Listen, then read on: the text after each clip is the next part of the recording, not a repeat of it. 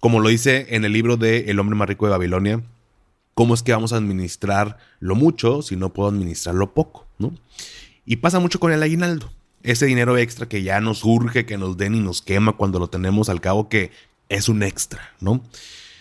Familia, nos están dando la oportunidad de tener un ingreso adicional que podemos aprovechar en muchas cosas y no solo pensar en qué me lo voy a gastar que no está para nada mal, o sea, es tu lana, tú decides, pero el día de hoy te quiero compartir 10 consejos que te ayudarán a aprovechar mejor el aguinaldo que está próximo a llegar. Si crees que necesitas una mayor cultura financiera, saber manejar tu dinero o que te expliquen las cosas con peras y manzanas, estás en el lugar correcto. ¿Qué tal familia? Yo soy Paco Montoya y esto es Finanzas y Café, el podcast donde hablaremos de las finanzas más importantes las tuyas. Sin más, comenzamos. Hola a todos y bienvenidos de nuevo a Finanzas y Café. Espero que estés teniendo un excelente inicio de semana. Y primero que nada quisiera pedirte una disculpa por mi voz. Voy saliendo de una ligera infección en la garganta. Ya me encuentro mucho mejor, gracias a Dios, pero pues bueno, a lo mejor me van a escuchar un poquito mormado. Pero bueno, pues eso no nos detiene aquí en Finanzas y Café de, de grabar un episodio más. Así que, habiendo dicho esto, vamos a iniciar y pues ya merito, ya merito llega ese tan ansiado momento para los que reciben el famoso aguinaldo. Esa lanita que por ley pues, nos corresponde y por la cual trabajamos todo el año, pues ya está a punto de llegar. Sin embargo, ¿Cuántos de ustedes se identifican o han escuchado a alguien decir, no hombre, qué bueno que ya viene porque ya lo tengo todo gastado? O la de va directito a pagar la tarjeta, ¿no? Que muchas veces es verdad y otras tantas lo decimos de broma, como que es una broma ya muy normal entre los compañeros en la oficina o en reuniones. Y la verdad es que, aunque sea de broma o quieras tirar madreada, pues por decir esas frases, la verdad es que pues no está chido, ¿no? Muchas veces decimos no es un problema de ingreso, la razón por la cual no me alcanza el dinero, es un problema de saber administrar. Como lo dice en el libro de El hombre más rico de Babilonia, ¿cómo es que vamos a administrar lo mucho si no puedo administrar lo poco? ¿no? Y pasa mucho con el aguinaldo. Ese dinero extra que ya nos urge que nos den y nos quema cuando lo tenemos al cabo que es un extra, ¿no? Familia, nos están dando la oportunidad de tener un ingreso adicional que podemos aprovechar en muchas cosas y no solo pensar en qué me lo voy a gastar. Que no está para nada mal, o sea, es tu lana, tú decides, pero el día de hoy te quiero compartir 10 consejos que te ayudarán a aprovechar mejor el aguinaldo que está próximo a llegar. Entonces, vamos con el primer consejo. Primero que nada, no gastes dinero que no tienes todavía. Creo que este es el más importante de todos porque es algo muy común. Como sabemos que el aguinaldo ya va a llegar, pues empezamos a hacer planes con dinero que no tenemos todavía. ¿no? O sea, esto es una mala práctica financiera y es muy fácil endeudarnos y gastamos dinero que todavía no recibimos. Y te voy a platicar una pequeña anécdota personal de hace pues, ya varios años. Eh, en algunas ocasiones lo he platicado, pero creo que en el podcast no. Y resulta y resalta que hace pues ya prácticamente 13 años, cuando yo iba iniciando mi carrera como asesor, me tocó visitar a una pareja para revisar un tema de, un seguro de ahorro y demás cuestiones. El punto es que platicamos, les presenté la propuesta, les gustó, eh, empezamos a llenar todo lo que se requería en cuestión de solicitud, firmas, comprobantes, identificación, etc. Y ya teníamos todo listo y el chavo me dice de que, oye Paco, mira, todo perfecto, nada más por favor ingresa toda la papelería el día 17. Porque ya para el 17 me habrán pagado un, negocio que cerré y todo y, ya voy a tener el dinero disponible, ¿no? Yo, ah, perfecto. Parece entonces, no me acuerdo qué día era, pero faltaban unos 13, 14 días, ¿no? Entonces, pasan los días, llega el 17, pues yo ingreso, ya, ya tiene todo completo y me rechazan la solicitud. Ahí yo cometí un error de novato. Yo puse el número de cuenta que tiene la persona y era el número de tarjeta o la cuenta clave. Pero bueno, eso fue un error mío. Entonces lo que yo hice fue pues marcarle al chavo, ¿no? Total, le marco, me manda buzón. Em, le vuelvo a marcar unas horas más tarde, me manda buzón. Yo le marcaba pues para pedirle el dato correcto, para decirle, sabes que me equivoqué, pásame el número de tarjeta o la cuenta clave, ¿no? Entonces pasó eh, al siguiente día, le volví a marcar, no me contestó. Y dije, bueno, pues a lo mejor ando ocupado, anda con mil cosas. La siguiente semana le marco. Le marqué, no me contestó. Y así han pasado 13 años y nunca me contestó. Digo, obviamente no le he seguido marcando, es, es obvio. Pero te cuento esta historia porque en el Inter, en esos días, en esos 13, 14 días en que yo iba a meter ese negocio, esa solicitud, pues Paquito va al gimnasio, a un gimnasio, ¿no? no me quería inscribir. Entonces fui, pregunté, me dijeron, es tanto. Dije, oye, pues a ver, y si pago el año completo, ¿cuánto cuesta? No, pues sale más barato, salen tanto. Y dije, ah, pues mira, con el negocio que, que, acabo de cerrar, que voy a ingresar el 17, con eso me alcanza y me sobran unos tantos más. Y con eso pago la anualidad. Entonces, pasé la tarjeta, o sea, dinero que no tenía. Pasé la tarjeta, pagué el gimnasio y sucedió todo lo que te acabo de platicar. No me contestó. Y me metí en un tema, sinceramente no fue algo grave, pero me dio mucho coraje y de hecho tengo guardado en casa de mis papás la, la, papelería para recordarme y siempre me recuerdo eso de no gastarme dinero que no tengo. Por más seguro que esté, y yo sé que estamos hablando del tema de aguinaldo que pues, por ley me corresponde y demás, pero de verdad, no sabes qué pueda pasar de aquí a que te lo vayan a entregar. Y no me refiero a que la empresa no te lo vaya a dar. Me refiero a que un imprevisto, una situación familiar, una emergencia, y ya para lo que tú gastaste, suponiendo que son Paquito y se fueron al gimnasio y pagaron toda la anualidad, ya te lo gastaste, ya lo debes, y ahora resulta que pasa algo que el aguinaldo ya no lo vas a poder destinar para eso, y ya te endeudaste. Entonces, esa es la pequeña anécdota con este primer punto de no gastes dinero que no tienes todavía. De verdad, no eches en saco roto este primer consejo.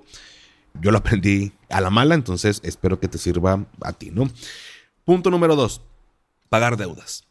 Una forma muy buena de destinar el aguinaldo pues, es para este fin. Y a ver, vamos a encontrar en diferentes lados donde te proponen que el aguinaldo, pues tal porcentaje lo destines a pago de deudas, eh, otro porcentaje a ahorro, otro porcentaje a otra cosa, y así como que distribuirlo en diferentes cosas. Y no está mal. El punto es que si con el aguinaldo puedes liquidar tus deudas, liquídalas.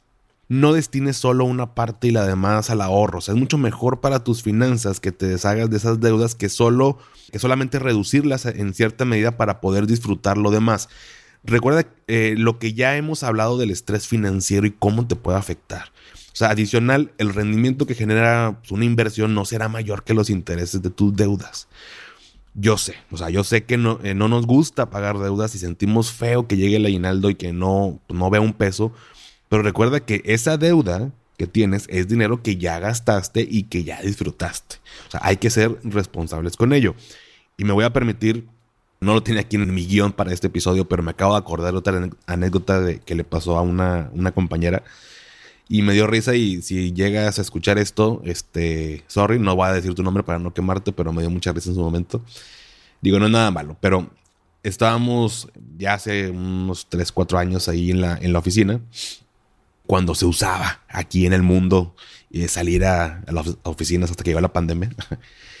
y estábamos platicando allá afuera y me dice, oye Paco, a ver, tengo una pregunta.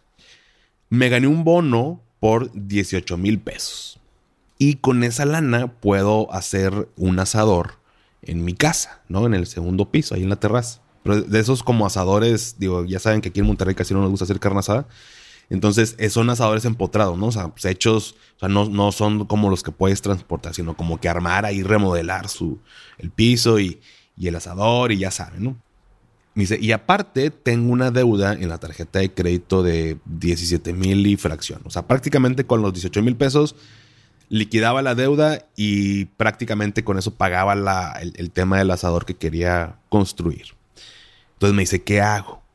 Y le digo, a ver, o sea, tú sabes qué hacer, ¿no? O sea, tú no me estás buscando un compadre que te dé un empujoncito y que te diga, sí, a huevo, haz el asador y tú gástalo, ya después vas pagando. dije, tú sabes qué es lo que tienes que hacer, pues liquidar la, la, tarjeta. Me dice, Pago, es que, o sea, me lo gané con mucho esfuerzo y, o sea, ya, y lo voy a pagar en tarjeta y, y ya, y ya no tengo nada. O sea, ya, ya no voy a poder este, disfrutarlo.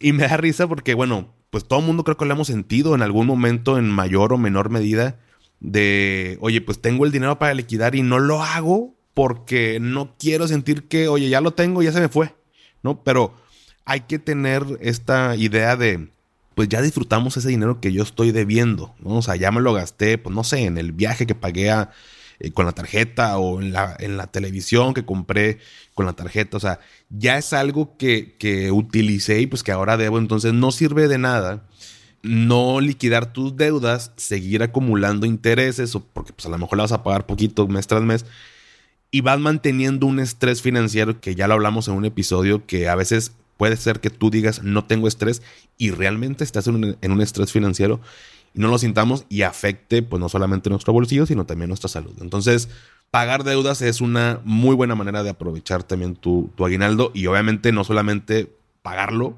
eh, las deudas, sino también pues, no adquirir nuevas, ¿no? O sea, el hecho de, vaciar la tarjeta y tenerla en cero no es como que ya, a huevo. Entonces, ahorita, ahora sí que me reviento otra vez mi línea de crédito. Pues no, o sea, es una oportunidad de decir, oye, pues es una cantidad adicional, un extra, la pago y ahora sí vamos a, a comprometernos, ¿no?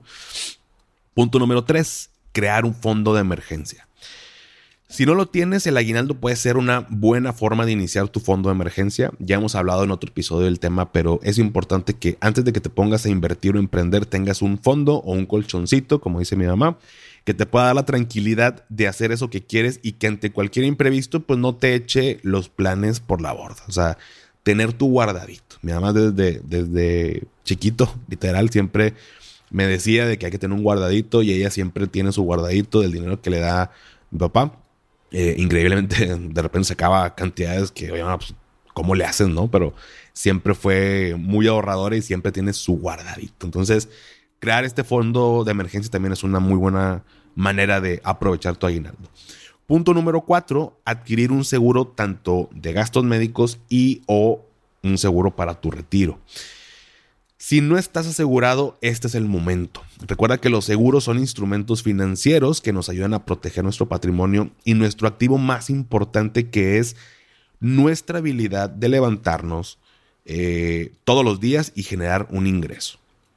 Si ya tienes por tu empresa un seguro de gastos médicos mayores, qué bien, aprovecha esa prestación y solamente analiza la, la, la opción de adquirir una póliza con deducible en exceso para complementarla. Mm, después platicaremos del punto. Y que no corras el riesgo de que tus padecimientos originados en la póliza de la empresa ya no te los quieran cubrir al salir. Y adicional al seguro de gastos médicos, también es buena idea iniciar con tu PPR, un seguro de retiro, un plan personal de retiro que sea deducible. Estos seguros son una excelente opción porque además son, como te digo, deducibles de impuestos, lo cual sin duda, además de estar protegido y ahorrando, te ayuda a deducir. Y justo lo que hagas de aquí hasta el fin de año te va a ayudar para esta próxima declaración. Entonces, puedes aprovechar, si no lo tienes, iniciar con este hábito, con esta meta importante. Punto número 5. No eres Santa Claus, mide tus regalos. Y a lo mejor este punto puede ser un poco polémico, pero por lo mismo quisiera aclarar. O sea, en este punto no te diré que no regales cosas, pero lo que sí podemos hacer es medir los regalos que hacemos. Me voy a dar a explicar también a través de una anécdota que me pasó hace todavía más años. Antes de salir de la universidad, de graduarme, yo estaba haciendo prácticas en una empresa. En una empresa, digamos que local, aquí en, en Monterrey. Y luego me moví a otra que se llama General Electric, seguramente todos la conocen en el área de recursos humanos que básicamente no hacían nada de recursos humanos, me ponían a grapar papeles, ¿no? Casi que, pero bueno, eres practicante, ¿no? Como que está todavía esa ideología. El punto es que, pues me pagaban, ¿no? Me pagaban en ese entonces cuatro mil pesos al mes, mil pesos por semana. Y mis anteriores trabajos, pues la verdad es que habían sido informales. O sea, el que más me pagaron en su momento en prepa era cuando estuve trabajando haciendo pizzas en Mr. Pizza, que es una franquicia aquí también, según yo, muy local. Entonces yo hacía pizzas, me pagaban 533 pesos a la semana y con eso pues yo sentía que era rico, ¿verdad? Digo, en la prepa pues, con eso te alcanza o te alcanzaba fácilmente para salir con tus amigos. Entonces acá me pagaban el doble y pues era pues, más padre, ¿no? También no tenía muchos gastos. Entonces un día que ya se acercaba justo Navidad, em, pues nos juntamos en familia y todo y se me ocurrió regalar eh, trufas, ¿no? unas cajas que, como chocolates, ¿no? Y compré para todo mundo. Y me acuerdo mucho y, no, los prometo que no voy a llorar, nada, no se crean. Pero justo coincidió en esta, pues todos sabemos, esa transición generacional de pronto que hay en las familias donde tú en un, en un momento eres el más pequeño o de los más pequeños y todo el mundo te regala y luego vas creciendo y, y van naciendo los hijos de los demás y ahora ya hay este niños y tú ya eres adolescente, entonces los, los, regalos van más para los niños que para los adolescentes.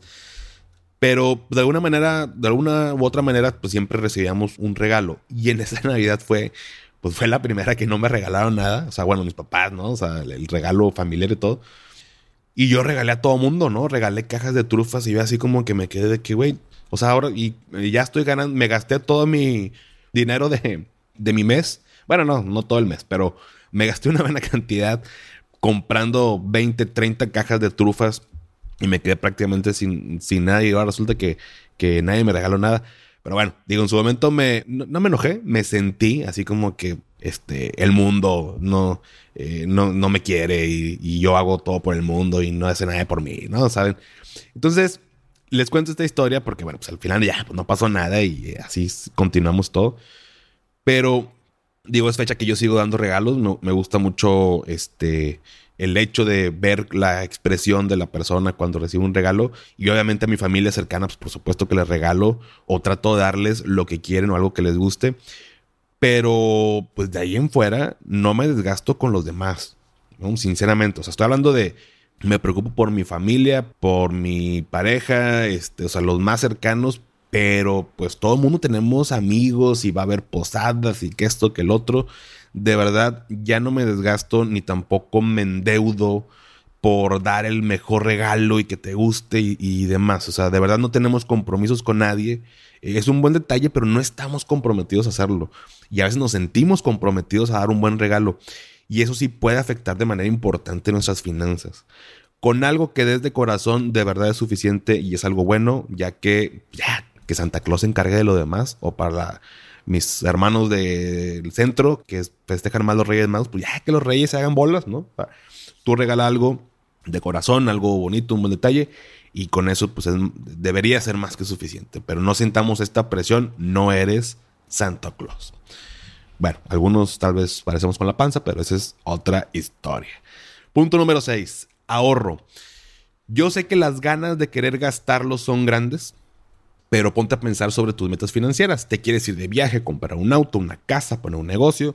Toma en cuenta que estas metas requieren una cantidad importante de dinero y el aguinaldo puede ser como ese empujoncito para iniciar con esa meta. No digo que con el aguinaldo pongas un negocio, habrá ciertos negocios que puedas iniciar tranquilamente con eso, pero eso puede ser un, buen arranque para, para decir, con esto comienzo a, a, cumplir con esta meta. Entonces no dejes pasar esta oportunidad también para, para iniciar tu ahorro. Punto número 7. Invierte.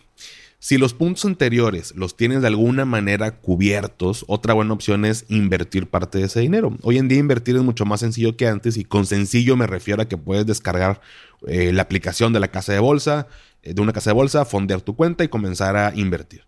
Saber en qué invertir se complica un poco más porque requieres de mayores conocimientos, pero aprovecha las facilidades que nos da la tecnología no solo de descargar la aplicación de una casa de bolsa y comenzar a invertir, sino también de que en Internet podemos encontrar mucho material para conocer más, ¿no? O sea, lo cual pues me lleva al siguiente punto, que es el punto número 8, que son cursos, diplomados, especializaciones o todo lo que tenga que ver con educación.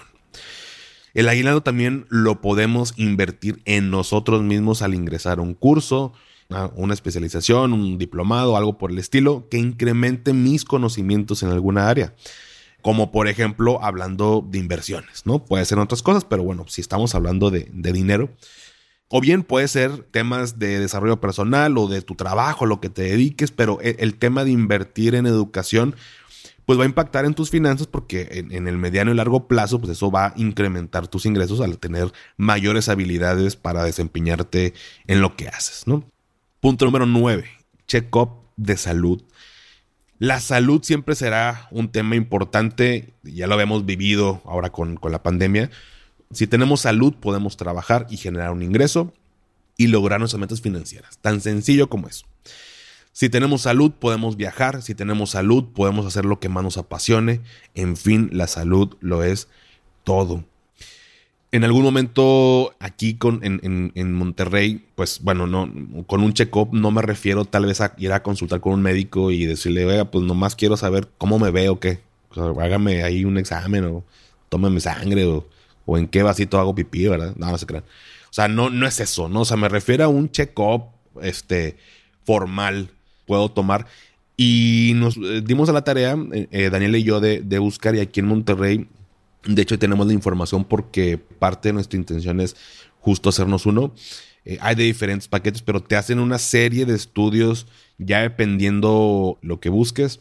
Al menos aquí, digo, sinceramente, es algo para nosotros muy, pues bueno, para nosotros nuevo, porque no sabíamos que había algo tan completo, sinceramente. O sea, nos hacíamos, yo por ejemplo me hago cada año un examen de temas de colesterol eh, y de glucosa por antecedentes familiares, al igual Daniela, entonces, pero son como que muy específicos. Pero lo que queremos es como hacernos un, haz de cuenta, como una este, check-up general de todo. Y hay paquetes desde 7, 8 mil pesos hasta los 20 mil pesos. Obviamente, entre más, más estudios, pues es más, más caro. Pero bueno, pues el aguinaldo puede ser también una parte importante y pues simplemente revisen tu ciudad en dónde hacen estos estudios y así comenzar un 2022, pues de una eh, mejor manera, de una excelente manera, pues en todas las áreas, ¿no? Que sabemos que es el área pues, personal, el área profesional, el área espiritual y pues la, la, parte física, la parte de la salud, ¿no? Entonces es importante contar con salud. No tengo que decírtelo, yo sé que ya lo sabes, pero pues por lo mismo que no son consultas de 500 pesos, 300 pesos, son más caras, pues el aguinaldo puede ser una buena opción.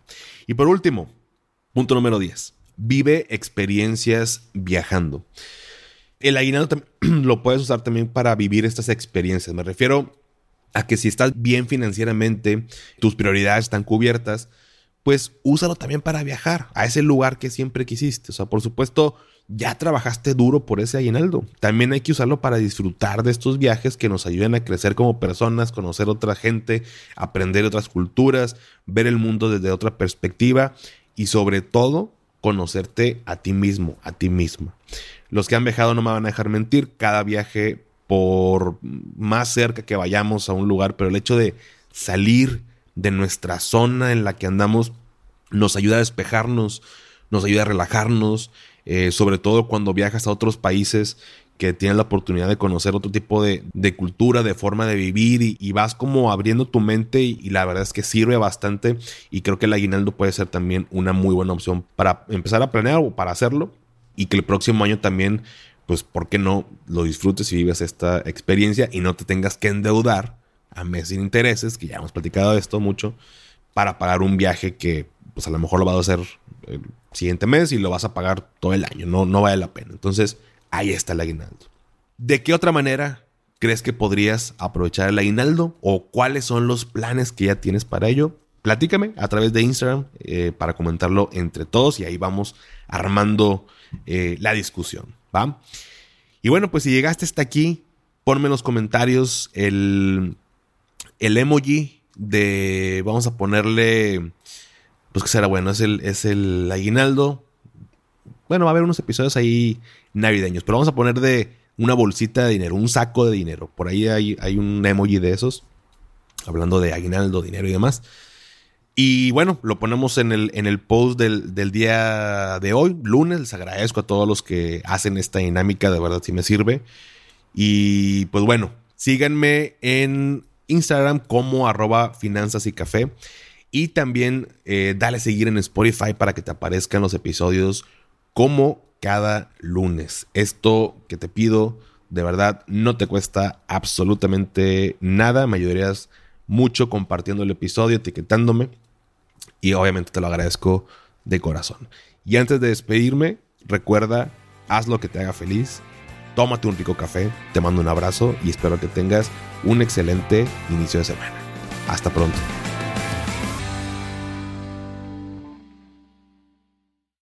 ¿Nunca te alcanza para lo que quieres? ¿Le tienes miedo al crédito, los seguros, las inversiones, al SAT? Pues no te preocupes más, estás en el anuncio de 30 segundos correcto. Bienvenido a Maldita Pobreza. En este podcast te daremos hacks para entender tu seguro de gastos médicos, sobrevivir al hot sale o el buen fin, ahorrar e invertir en bienes raíces. Maldita Pobreza, producido por Sonoro. Busca Maldita Pobreza en cualquier plataforma de podcast.